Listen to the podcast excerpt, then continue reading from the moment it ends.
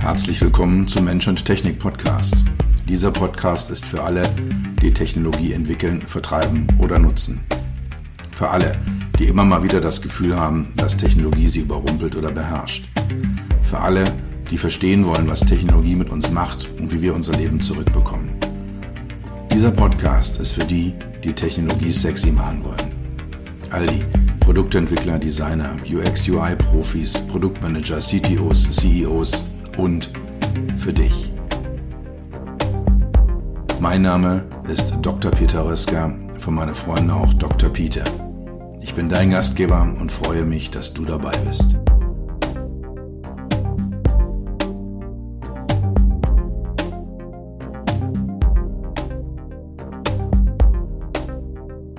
Es gibt seit längerem mal wieder eine Doppelfolge im Mensch-Technik-Podcast.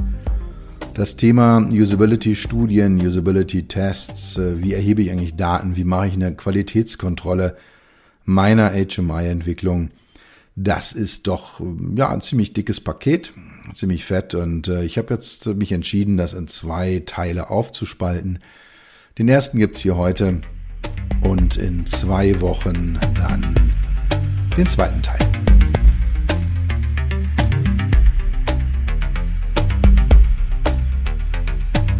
Ich nehme ja verschiedenste Arten von Podcast-Folgen auf für den Mensch-Technik-Podcast. Da gibt's dann so die Überblicksthemen, da gibt's so die automobilorientierten Themen, Zukunftsthemen, Technologiethemen, die Interviews, da fällt mir ein, hatten wir schon länger nicht mehr. Mal schauen, wie ich da mal wieder eins auf die Agenda bringe. Und ich rede aber auch gerne immer mal wieder über das Thema Entwicklungsprozesse. Wie macht man es denn eigentlich? Also wie gehen wir an die ganze Thematik heran? Wie kann man Technologie entwickeln? Make Technology Sexy, mein, mein Hashtag, mit dem ich unterwegs bin. Wie kriegt man es denn eigentlich hin? Wie macht man es? Und in der heutigen Folge soll es um ein solches Thema gehen. Und da dann auch nochmal wiederum ein ganz, ein ganz spezielles Thema, um das Thema Usability-Studien oder User Experience Studien oder Usability Tests oder wie auch immer man das Ganze benennt. Kommen nachher noch so ein bisschen auch zum Thema Definitionen und äh, wie man das Ganze ja benennen und fassen kann. Es geht bei der Thematik um das Thema Qualitätssicherung. Also wir haben etwas entwickelt, wir haben unsere Ideen, unsere Prozesse, alles sauber angewandt. Und am Ende immer die Frage, ja, funktioniert's denn eigentlich? Ist es denn eigentlich wirklich so gut, wie wir denken? Ist es das, was wir uns vorgestellt haben? Oder haben wir da äh, ja irgendwas entwickelt, was am, am Nutzer, am, am, am Bedürfnis der Nutzerin, an, an Träumen und Visionen vorbeigeht. Ausgangspunkt ist für mich immer ein Satz von Alan Cooper. Der hat mal gesagt, nicht jeder denkt wie du. Ganz ehrlich, wenn du ein Homo technicus bist, denken nur sehr wenig andere wie du. Und Produkte, Technologien, ob es jetzt Autos sind oder Smartphone-Apps oder Küchengeräte, da steckt eigentlich immer irgendwo so ein Homo technicus, so ein technischer Mensch dahinter mit seinen ganz speziellen Arten zu denken, Entscheidungen zu finden, Informationen einzusammeln. Also das unterscheidet Menschen wie Ingenieure, wie Entwickler, wie Programmierer, aber auch die gesamten Manager im technischen Bereich, die haben so einen speziellen Blick auf, auf das Thema Technologie. Und das unterscheidet sie von den meisten anderen Menschen, die dann in den Fällen der allermeisten Technologien, eben wie Autos oder wie Smartphones, wie Webseiten, die dann die Nutzer sind, die auf der anderen Seite des Ganzen stehen. Und von daher tut so ein Schritt zurück, so eine Analyse, auch ein, ein ja, wissenschaftlich gestütztes, statistisch abgesichertes Ergebnis, äh, tut da mal ganz gut. Weil die Gefahr, die wir als Entwickler haben, ist, wir sehen den Wald vor lauter Bäumen nicht, wir haben vielleicht auch die falschen Qualitätskriterien und das große Punkt, der große Punkt ist, wir verstehen zu gut, wie ein Produkt oder ein Service funktioniert. Also ich habe schon Chefentwickler vor ihrem eigenen Produkt äh, sitzen oder stehen sehen und mir demonstrieren lassen, wie super einfach das alles ist und, und, und wie, wie easy das ist und was von Tolles alles man machen kann und wie schnell es geht und sich dann durch die wüstesten, übelsten Menüs mit den am wenigsten nachvollziehbaren Aktionen durchgehangelt haben und mir damit bewiesen haben, wie gut äh, ihre Lösung ist. Und genau das ist das Problem, was man damit hat. Entwickler stehen, und da nehme ich mich selber auch überhaupt nicht aus, wir Entwickler stehen da viel zu dicht an so einem Produkt dran und sind deswegen nicht in der Lage mehr, die Sicht eines Nutzers einzunehmen. Also Usability-Studien als Qualitätskontrolle, als Beantwortung der Frage, wo stehen wir denn eigentlich? Wie gut sind wir denn wirklich?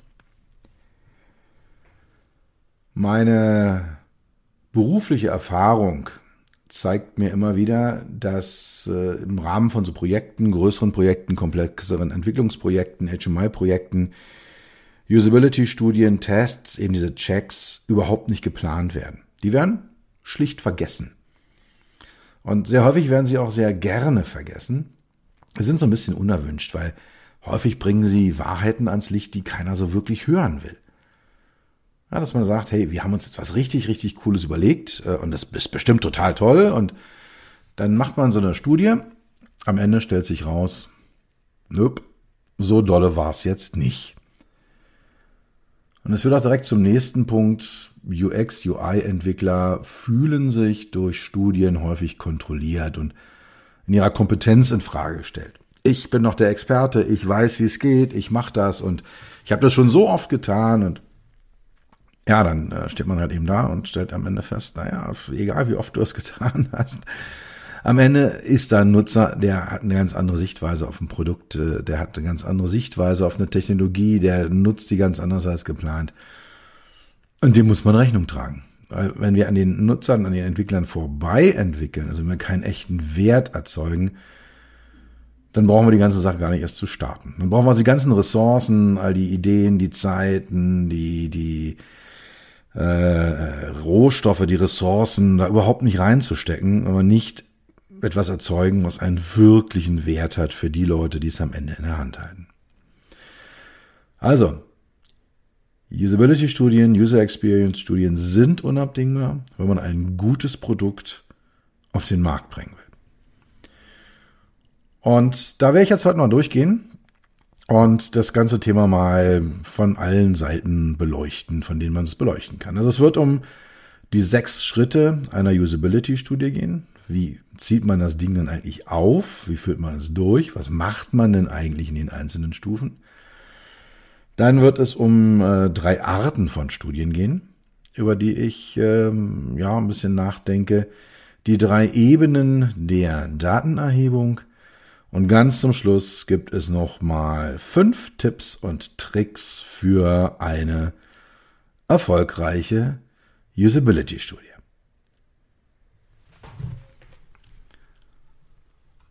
Lass uns, äh, wie bei jeder, ja, jeden guten ähm, Gedankengang äh, in diesem Umfeld, im, im, sag mal, wissenschaftlichen, entwicklerischen Umfeld, lass uns mit einer Definition beginnen. Was ist denn eigentlich eine Usability-Studie? Eine Usability-Studie ist eine empirische Methode und das unterscheidet sie von der Usability-Analyse. Komme ich gleich noch drauf. Die, eine empirische Methode, das heißt, ich habe eine praktische Datenerhebung, eine praktische Datensammlung mit Untereinbeziehung von Menschen, von anderen Personen, von Versuchsteilnehmern. Also eine empirische Methode zur Bestimmung der Gebrauchstauglichkeit. Und da schaut man hin, kommt denn meine potenzielle Nutzergruppe oder eine Person oder eine bestimmte Anzahl von Personen aus meiner potenziellen Nutzergruppe in einem bestimmten Kontext mit einer Technologie klar. Was man dort macht, ist, dass man Nutzer oder Nutzerin mit Aufgaben und Szenarien konfrontiert. Also ganz schlicht und ergreifend sagt, wenn man jetzt so eine Autonavigation hat, Gib doch mal Berlin-Brandenburger Tor als Fahrziel ein. Oder bei einer App, ähm, kauf doch mal dieses oder jenes ein bei einem der großen Internetanbieter. Also sowas sind so die typischen Aufgaben, die man da stellt. Und die Qualität des HMI wird über direkte und indirekte Messungen bestimmt. Was es genau ist, komme ich noch drauf. Aber es wird gemessen. Am Ende stehen dann wirklich Zahlen da die da sind, wo man sagt, okay, das dauert jetzt 17 Sekunden, das dauert 23 Sekunden, der hat sieben Fehler gemacht, äh, in einer anderen Aufgabe hat er neun Fehler gemacht. Also diese ganzen Themen spielen da mit rein.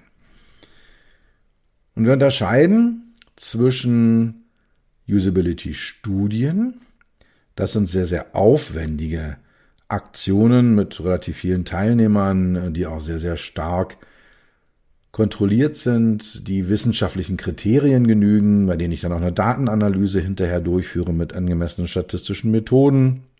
Das sind also Studien, größere Angelegenheiten. Kleiner ist der Usability Test. Das ist eher so eine Quick and Dirty Methode, wo man einfach mal rausgeht und sagt, hey, guck mal, ich habe hier was. Kommst du damit klar? Wie sieht's denn eigentlich aus? Mach doch mal dies, mach doch mal jenes. Eher eine geringere Anzahl von Teilnehmern. Deutlich weniger strukturiert die Ergebnisse auch deutlich, äh, ja, unter Umständen gar nicht so sehr statistisch auswertbar. Aber halt so, um mal rauszufinden, bin ich denn auf dem richtigen Weg? Ist denn das, was ich hier tue, überhaupt richtig? Oder habe ich mich komplett verlaufen? Da kann man dann auch mal gerne, auch häufiger mal so ein Quick and Dirty Usability Test einbauen, mit dem man das herausfindet. Und dann gibt's noch die Usability Analyse. Im Gegensatz eben zur Studie oder zum Test ist die Analyse etwas, was ein Fachmann oder eine Fachfrau durchführt. Also da könnt ihr mich gerne anrufen, wenn ihr etwas habt, wo ihr euch unsicher seid und ihr denkt, na, für so eine Usability-Studie reicht's eigentlich noch nicht oder sind noch ein bisschen früh dran. Und also machen wir das Ganze mal äh, mit einer Analyse werden Fachleute angerufen und also sehr gerne auch externe Fachleute. Ja, und dann steigt man da tiefer ein. Und es gibt da bestimmte Tools. Ich glaube, ich mache mal eine extra Folge über Usability-Analysen, äh, wie man die macht. Und dann ähm, hat man dann ein Ergebnis raus und kann man dann ganz wunderbar sagen, okay, äh, nach Meinung dieser Fachperson, dieses Fachmannes, dieser Fachfrau, ist das jetzt was Vernünftiges? Oder auch nicht.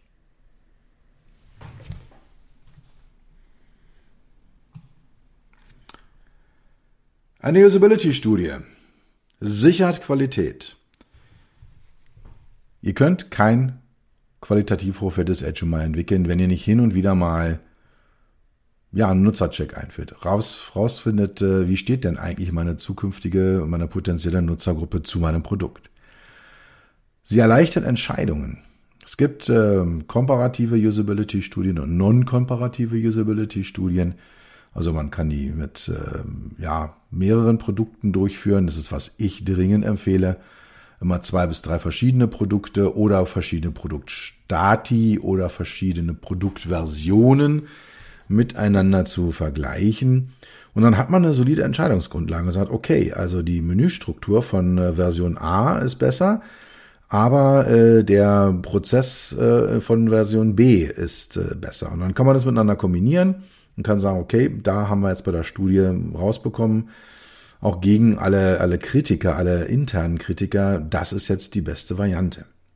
Und auch das ist ein Vorteil einer, einer Usability-Studie. Sie kann Kritiker ausbremsen. Es gibt immer irgendwo jemanden, der es gerade im Bereich HMI, im Bereich Human-Machine Interface, im Bereich Mensch-Maschine-Schnittstelle, der es da besser weiß. Ja, der sieht es an und ich weiß das und das ist so und so weiter. Und wenn man dann sagt, hey, wir haben ja eine Studie gemacht und von 50 äh, Teilnehmern haben 35 gesagt, dass A die bessere Variante ist und äh, 10 waren sich unsicher nur 5 haben gesagt, dass B die beste Variante ist, dann hat man da eine gute, gute Argumentationsgrundlage.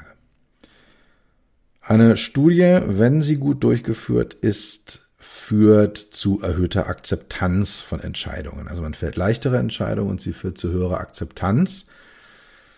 Man hat sich da mal auseinandergesetzt, man hat auch die Sache hinterfragt, die man da tut und hat ein, ein äh, ja, empirisch gestütztes Ergebnis, ein durch Untersuchungen mit äh, Versuchsteilnehmern durchgeführtes Ergebnis, herbeigeführtes Ergebnis, hat man gemacht und dann kann man damit nach draußen treten und sagen, Leute, das ist es. Produkte, die eine gute Usability haben, erhöhen, äh, die haben eine erhöhte Nutzung, haben bessere Conversion Rates, äh, haben erhöhte Umsätze. Also das sind Themen, die halt dann mit einer Usability-Studie sichergestellt werden können. Wie machen wir es denn? Es gibt sechs große Schritte, die man macht. Bei einer Usability-Studie, das geht los mit der Identifikation, dann kommt die Vorbereitung, dann kommt die Datensammlung, Analyse, Reporting und die Learnings, die ich daraus ziehe. Und ich werde euch die Schritte einzeln durchgehen, das alles mal äh, diskutieren, was, was machen wir denn auf den einzelnen äh, Stufen des Ganzen. Man kann es als, als Wasserfall betrachten, ist immer nicht so richtig günstig.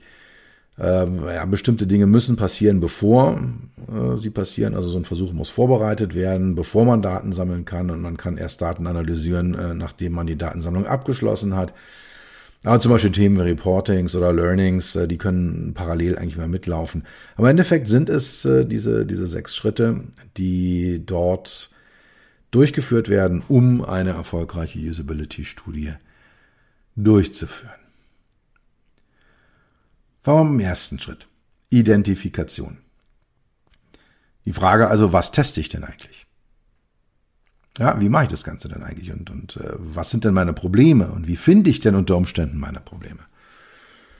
Und da kann man ja, also man, man gibt ja dann immer so Aufgaben, ne? so ganz grob läuft eine Studie ab, hat er ja schon gesagt, äh, dass man da so eine Handvoll Aufgaben sich aussucht, äh, meistens so sechs, acht, zehn, zwölf verschiedene Stück. Und dann äh, beobachtet man die Leute dabei, wie sie die lösen und misst dann bestimmte Dinge. Und die Frage ist hier, welches sind denn die Funktionen? Was teste ich denn eigentlich? Was sind denn die Funktionen, die ich in die Studie mit aufnehme? Und da kann man zum Beispiel sagen, okay, ich nehme die meistgenutzten Funktionen. Ich kenne vielleicht mein Produkt, ich weiß, bei einem ähm, Auto, Radio oder einem äh, Auto-Infotainment-System ist äh, die das Anhören von MP3-Files oder von Medienfiles äh, oder das Streamen von Musik ist die meistgenutzte Funktion. Dann sollte die mit drinne sein. Es gibt aber auch so die Auswahl der kritischen Funktionen. Also habe ich jetzt zum Beispiel eine sicherheitskritische Funktion oder eine Funktion, die kritisch ist für die Wahrnehmung des gesamten Produktes? Gibt es vielleicht sicherheitsrelevante Funktionen? Dass man solche Funktionen dann entsprechend rausselektiert und sagt, okay, die testen wir. Dann ist immer die Frage, die ganz große Frage, teste ich den Erstkontakt oder teste ich die langfristige Nutzung? Es gibt sehr oft das Phänomen, dass äh, ja eine bestimmte Lösung im Erstkontakt äh, super einfach und super toll funktioniert. Die Menschen kommen klar damit.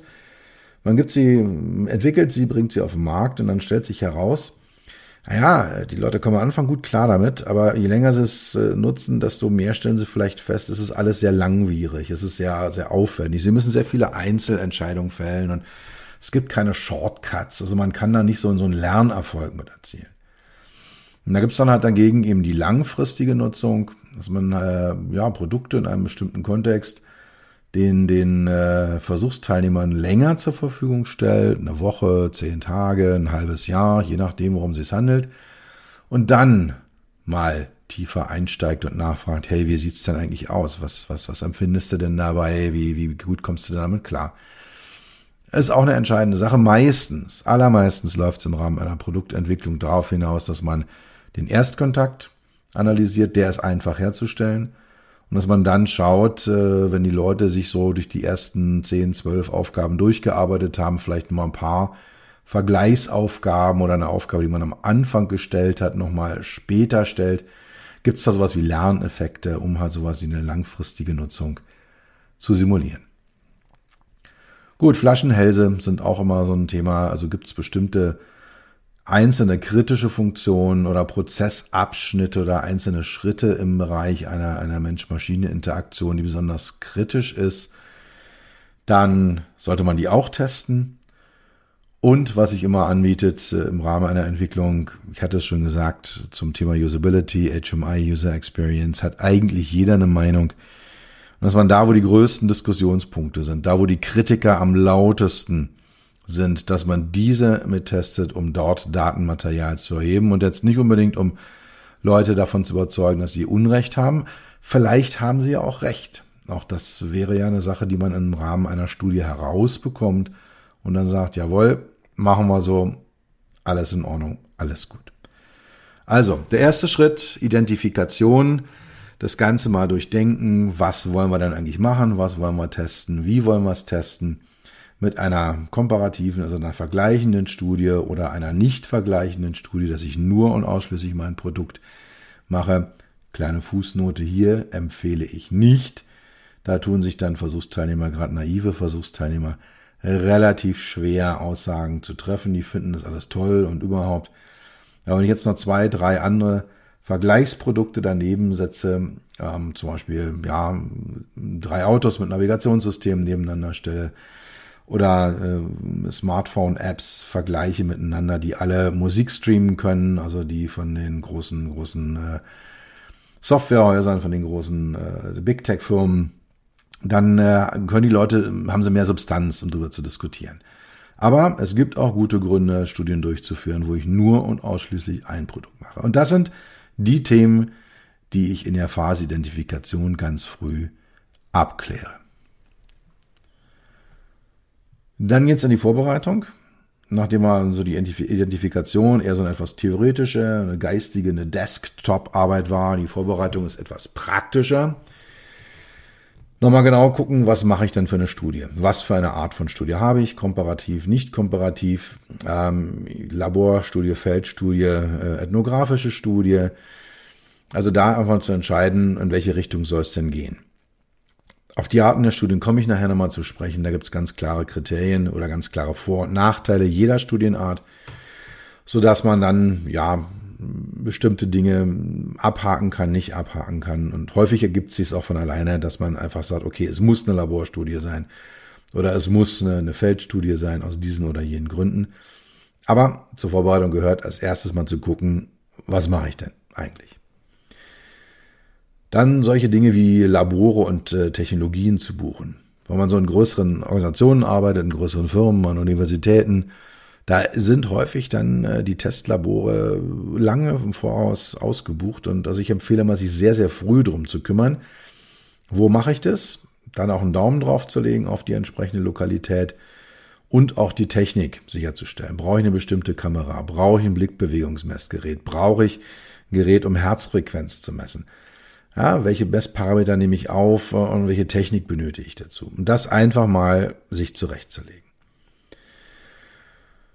Dann, dann Versuchsaufbau zu machen, sich da entsprechend einzuarbeiten. Es ist äh, nichts peinlicher, als vor einem Versuchsteilnehmer zu stehen und zu sagen, ach, jetzt muss ich aber hier noch den Videoknopf und wo ist es? Ach, wie geht denn das mit der Videokamera? Und das ist extrem unprofessionell. Das verunsichert eure Versuchsteilnehmer auch ganz erheblich. Also man sollte sehr sicher sein, wenn man da halt in so eine Studie eintritt und äh, mit, mit Menschen arbeitet. Dann Teilnehmer selektieren und einladen. Aussuchen, wen will ich denn eigentlich untersuchen? Sind es nur Männer oder nur Frauen? Sind es nur Alte? Sind es nur Junge? Will ich einen repräsentativen Querschnitt haben? Sollen die alle Outdoor-Fahrer sein? Und so weiter und so fort und dann halt eben Einladungen aussprechen, sagen, wir machen dann und dann die Studie, äh, wann hast du Zeit und da entsprechend den Versuchsplan mit Teilnehmern zu füllen. Aufgaben formulieren. Ich habe schon gesagt, den Versuchsteilnehmern werden die Aufgaben gegeben. Da sagt man dann, hey, gib mal bitte das Ziel das Fahrziel Brandenburger Tor in das Navigationssystem ein. Und dann guckt man, was machen die da entsprechend und ja, findet dann halt eben Dinge heraus. Und das große Problem ist, Dinge, nach denen ich nicht frage, werde ich auch nicht entdecken. Also wenn ich zum Beispiel im Bereich Sound Settings ein, ein erhebliches Usability-Problem habe, ich die Leute aber ein Fahrziel programmieren lasse, werde ich auf diese Probleme nicht stoßen. Das bei der Identifikation hatten wir schon drüber gesprochen. Worum geht's denn eigentlich? Was sind denn die kritischen Punkte? Und dann geht es darum, hier die richtigen Aufgaben zu formulieren. Und das ist, äh, wenn man dann an die konkrete Formulierung geht, wird das Ganze extrem kritisch oder kann es extrem kritisch werden. Wenn ich zum Beispiel sage, geben Sie mal das Fahrziel Brandenburger Tor ein und wählen Sie kürzeste Route, dann gebe ich von der Lösung, weil der Begriff kürzeste Route oder kurze Route ja vielleicht da schon in dem Menüsystem auftaucht, also auf dem Bildschirm irgendwann steht, dann wissen die Leute, ah, da, das wird's wohl sein, da hat er ja nachgefragt.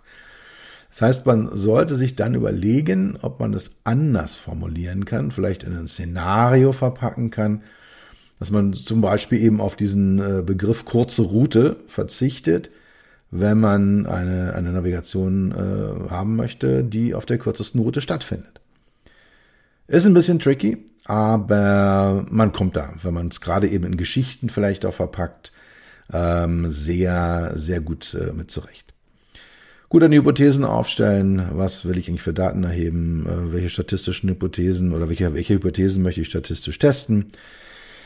Die Methoden zur Datenanalyse auswählen und dann ganz entscheidender Teil der Vorbereitung Testläufe machen. Geht auch ums Thema Einarbeitung, geht aber auch darum, nachher den Gesamtablauf wirklich mehrfach durchzuproben. Das ist wie wie ein Theaterstück oder ja, wenn man auf der Bühne steht oder wenn ich eine meiner Keynotes vorbereite, immer wieder Testläufe machen, Testläufe machen, Testläufe machen, um herauszufinden, ups, äh, jetzt müsste ja mein, mein Versuchsteilnehmer an zwei Orten gleichzeitig sein oder ich habe jetzt hier aufgrund irgendwelcher Abläufe plötzlich zwei Personen in einem Auto sitzen oder was auch immer durchlaufen und Sicherheit gewinnen, Sicherheit ausstrahlen. Und das ist auch eine gute Gelegenheit, da komme ich nachher ganz zum Schluss auch nochmal drauf, Ladet doch mal den Chef und den Auftraggeber ein. Ja, sagt ihnen, hey, wir machen hier Testläufe und äh, kommen Sie noch mal und, und machen das Ganze. Damit die wissen, was ist denn da los? Ja, was ist denn da eigentlich passiert? Also ich hatte bei meinem Daimler damals immer einen Chef, der hat darauf bestanden, bei jeder Studie, die wir gemacht haben, als Teilnehmer teilzunehmen. Weil er sagt, dann versteht er einfach besser, was bei rausgekommen ist. Er versteht besser, wie Ergebnisse zustande kommen und er kann sie auch besser weiter kommunizieren weil er eben beteiligt war. Also von daher ladet die Chefs und die Auftraggeber mit ein, dass die dann im Rahmen der Testläufe lernen, was dort passiert ist.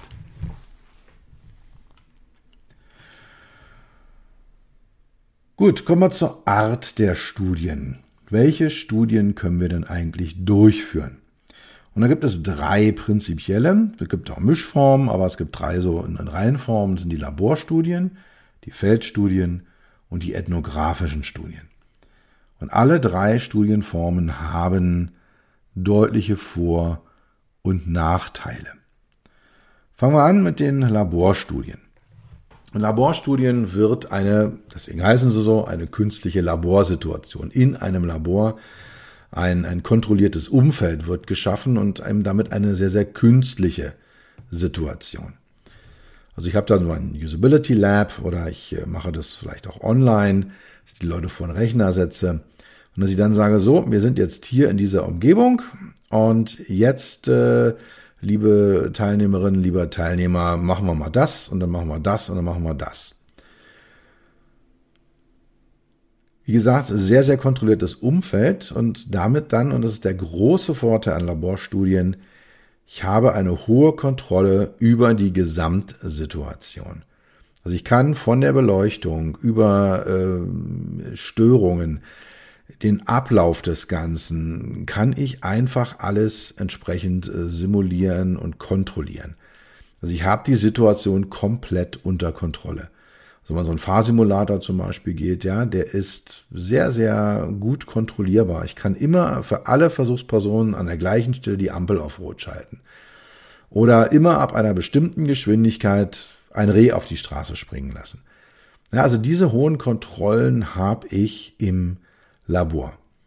Ich kann damit auch äh, sehr komplexe Datenerhebungen machen kann also eine hohe Dichte an bestimmten Situationen erzeugen. Ich kann das sehr schnell oder sehr langsam ablaufen lassen. Also da ist dann halt eben auch eine, eine hohe Komplexität möglich. Die Daten, die ich erreiche, die ich erhalte, die ich erhebe, sind sehr, sehr gut vergleichbar. Weil ich eben die hohe Kontrolle habe, kann ich für jede Teilnehmerin und jeden Teilnehmer eine jeweils weitgehend identische Situation erzeugen.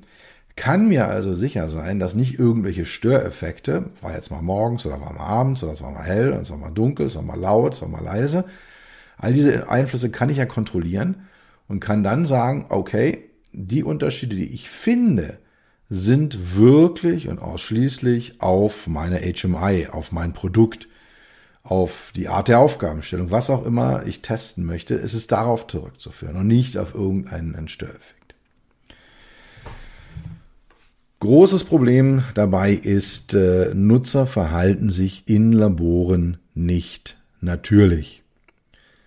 Sie unterliegen dem, was ich immer als Laborrattenphänomen bezeichne. Sie wissen, ich werde genau beobachtet hier, äh, ja, jede meiner Handgriffe wird aufgezeichnet. Wenn ich jetzt Jürgen Fehler mache, oh Gott, oh Gott, der ist dann auf Video für die nächsten zehn Jahre zu sehen. Und ja, und dann werden sie auch zu Handlungen gezwungen.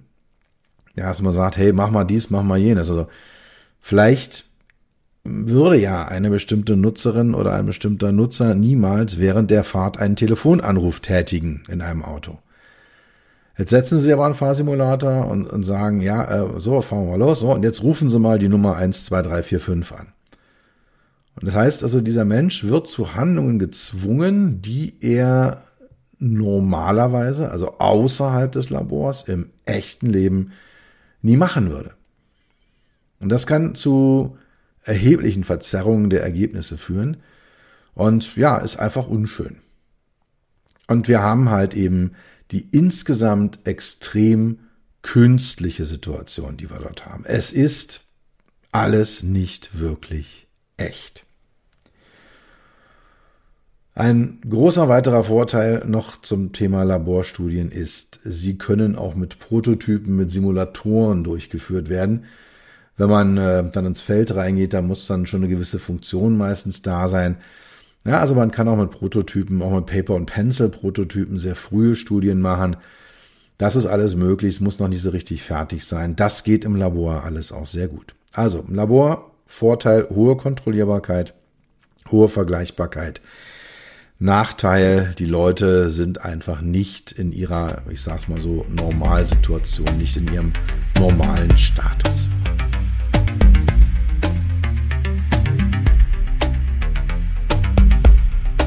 Das war die erste Hälfte der Podcast-Folge zum Thema Usability Testing, Usability Studien. Wie macht man es denn? Wie tut man es denn?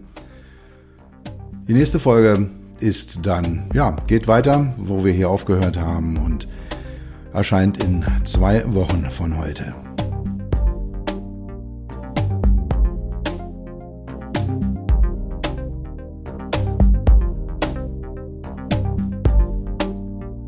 Das war's für heute. Ich bedanke mich dafür, dass du Zeit mit mir verbracht hast. Du hast etwas für dich getan, was dir keiner mehr nehmen kann. Für einen weiteren Austausch findest du mich auf LinkedIn und auf meinen Webseiten www.peter-rösker.com Rösker mit OE und SS oder unter www.beyond-hmi.de. Bis zum nächsten Mal. Pass auf dich auf und bleib gesund.